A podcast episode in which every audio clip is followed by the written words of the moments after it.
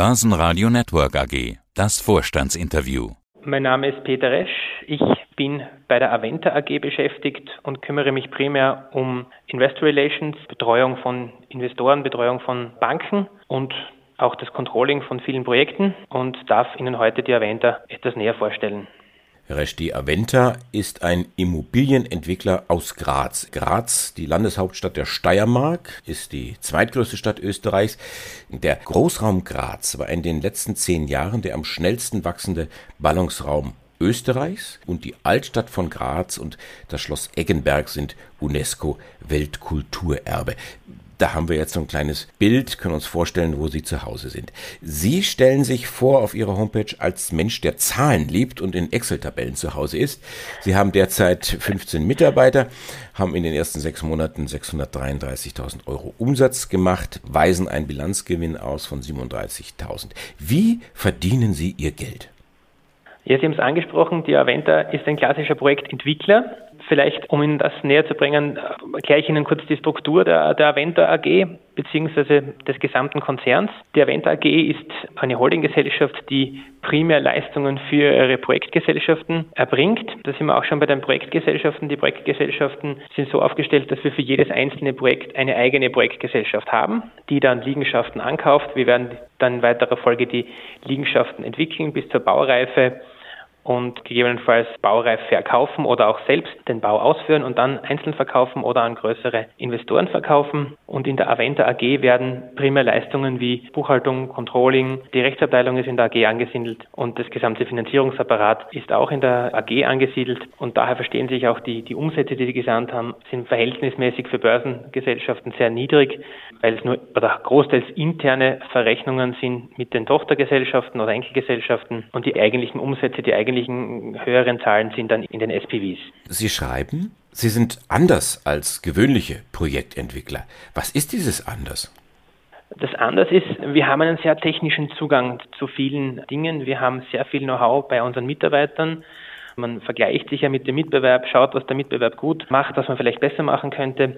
Und wir haben einen Fokus gelegt wirklich auf das technische Know-how unserer Mitarbeiter. Wir haben sowohl in der Planung, also Architektur, als auch in der Bauausführung sehr viel technisches Know-how, das uns hilft, in der Entwicklung von den Projekten eine Linie bis zur baulichen Fertigstellung zu ziehen, um einerseits ideale Grundrisse für unsere Kunden zu bieten, für die Abnehmer zu bieten, aber auf der anderen Seite technische Schwerpunkte zu setzen, die sich auf die Baupreise auswirken. Das heißt, wenn wir so planen, dass wir technisch günstig bauen können, ohne Qualitätsverluste zu haben, bringt uns das einen Mehrwert. Und auf der anderen Seite können wir technische Weiterentwicklungen in den Gebäuden sehr gut umsetzen. Der Venter entwickelt da gerade die grüne Immobilie auf Basis der Aventa, wo es uns natürlich sehr, sehr viel hilft, dieses Know-how im Haus zu haben. Was bedeutet eigentlich der Name Aventa? Also ich mit meinem rudimentären Italienisch hätte jetzt gesagt, zu verkaufen. der Ursprung der Aventa des Namens hat mit Verkauf nichts zu tun. Der Name Aventa kommt äh, aus dem eher aus dem Spanischen angelenkt Aventura, das Abenteuer. Das war der Ursprung von der Aventa, war, wo sich die jetzigen Vorstände, Lerner und Schuler quasi in das Abenteuer des Geschäftes der Bauträgerei gestürzt haben und quasi etwas Neues gemacht haben, als sie davor gemacht haben. Mhm. Ein weiterer Schritt in den Abenteuerdschungel hinein war ja dann der November 2020 gewesen. 23. November war ein Montag. Da ist die Aventa AG an die Wiener Börse gekommen im Direct Market Plus Segment. Gregor Rosinger hat sie vornehmlich begleitet. Warum sind Sie an die Börse gegangen? Der Börsengang war ein langer Gedanke von uns. Wir haben als Projektentwickler, als Unternehmen in der Immobilienbranche einen enormen Kapitalbedarf wenn wir neue Projekte einkaufen, wenn wir Grundstücke akquirieren. Und da ist nicht der direkte Zugang zum Kapitalmarkt ein wesentlicher Schritt. Und durch den Kontakt zum Herrn Rosinger wurde der dann auch im letzten Jahr erfolgreich umgesetzt. Wir sind sehr stolz auf diesen Schritt, auch wenn wir zugegebenermaßen in der jüngsten Vergangenheit noch nicht alle Instrumente des Kapitalmarkts so ausgenutzt haben liegt äh, sicherlich auch an den Besitzverhältnissen. Können Sie uns die nochmal genau erklären? Sie hatten gesagt, äh, Christoph Lerner und Bernhard Schuller sind auch nach wie vor die größten Großaktionäre. Die sind auch nach wie vor die Großaktionäre. Das ist kein Geheimnis, wenn man sich die Börsenumsätze ansieht und die davorgehende Eigentümerstruktur. Beide halten knapp unter 50 Prozent des Unternehmens Das sieht man auch an den Verkäufen, die stattfinden, dass sehr, sehr viele davon auch als Directors Dealings Meldung dann wieder aufscheinen. Das war auch so nicht unbedingt geplant, sondern da will man schon auch mehr Bewegung in diese Verkäufe bringen. Lerner und Schuler durch natürlich ihre Funktion auch als Vorstand waren und sind sehr eingeschränkt, was die Verkaufsmöglichkeiten betrifft, was Zeiträume betrifft. Aber wir werden da in der Zukunft sicher verstärkt am Handel teilnehmen. Ich verstehe Sie richtig. Sie hatten dann quasi vor dem Börsengang keine Kapitalerhöhung gemacht. Das sind die Bestandsaktien. Wir hatten vor dem Börsengang keine Kapitalerhöhung gemacht. War da seinerzeitig eine, eine, eine strategische Entscheidung. Aber, Aber dann müsste doch jetzt im Prinzip eine kommen, wenn Sie sagen, Mensch, wir brauchen jetzt irgendwo doch mehr Geld und wollen mehr Geld an der Börse einsammeln. Es ist nicht auszuschließen, dass wir in der Zukunft eine Kapitalerhöhung machen. Wir haben auch schon vor längerer Zeit in der Hauptversammlung genehmigtes Kapital beschlossen. Das heißt, wir haben auch hierfür die Voraussetzungen einmal geschaffen, sehr rasch Schritte einzuleiten. Also das ist, ist gut möglich, dass in der nächsten Zukunft diesbezüglich eine Entscheidung gefällt wird. Sie wollen die Internationalisierung vorantreiben. Wo denn genau?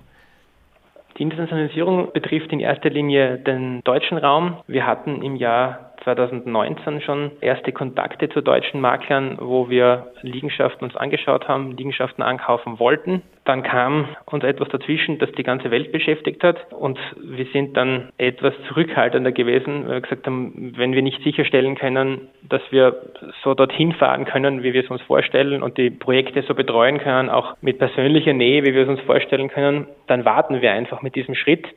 Aber es ist definitiv geplant, den Schritt nach Deutschland zu gehen. Es gibt ja auch sehr intensive Gespräche mit Maklern, mit der gesamten Stakeholder-Kette, die man in Österreich aufgebaut hat, auch in Deutschland. Das heißt, wir brauchen Partner, was die Architektur betrifft, wir brauchen Rechtspartner und dergleichen, muss ich Ihnen das nicht erzählen. Hier sind sehr viele Gespräche geführt worden, wir sind sehr, sehr weit und wir sind eigentlich startklar um diesen Schritt umzusetzen.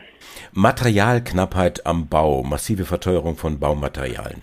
Wie sehr betrifft Sie das? Das sind zwei Dinge, die, die ich vielleicht auf die ich getrennt eingehen möchte. Das eine ist die Materialknappheit und das andere sind die Verteuerungen. Eine Materialknappheit sehen wir überhaupt nicht. Wir sehen extrem hohe Lagerstände in vielen Dingen. Wir sehen kurzfristige Einschränkungen, was die Verfügbarkeit betrifft. Das heißt, von einer Knappheit, von einer langfristigen, nachhaltigen Knappheit gehen wir nicht aus. Was die Teuerungen betrifft, die Teuerungen haben damit zu tun, dass natürlich, das sieht man am Weltmarkt, einige Preise gestiegen sind. Viele haben sich auch schon beruhigt, aber es sind auch sehr viele Teuerungen sind passiert, die eben durch diese Lagerungen stattgefunden haben. Also ich sehe das, ich komme aus einem, aus einem kleinen Ort, wo im Nachbarort ein Ziegelwerk ist. Das Ziegelwerk hat die gleichen Kosten für Ton, die gleichen Kosten für Mitarbeiter und für Energie wie vor zwei Jahren. Und jetzt haben wir enorme Preissprünge. Wir haben extreme Lagerhalterung. Das heißt, wir gehen davon aus, dass diese Preise vielleicht noch kurzfristig das Niveau halten, wie sie jetzt sind, aber auch dann wieder langsam sinken werden. Vielleicht nicht auf das Ursprungsniveau, aber dennoch zumindest stabil bis leicht sinkend sind. Gleichzeitig, wenn man vom Einkaufspreis ausgeht, schauen wir uns auch den Verkauf an.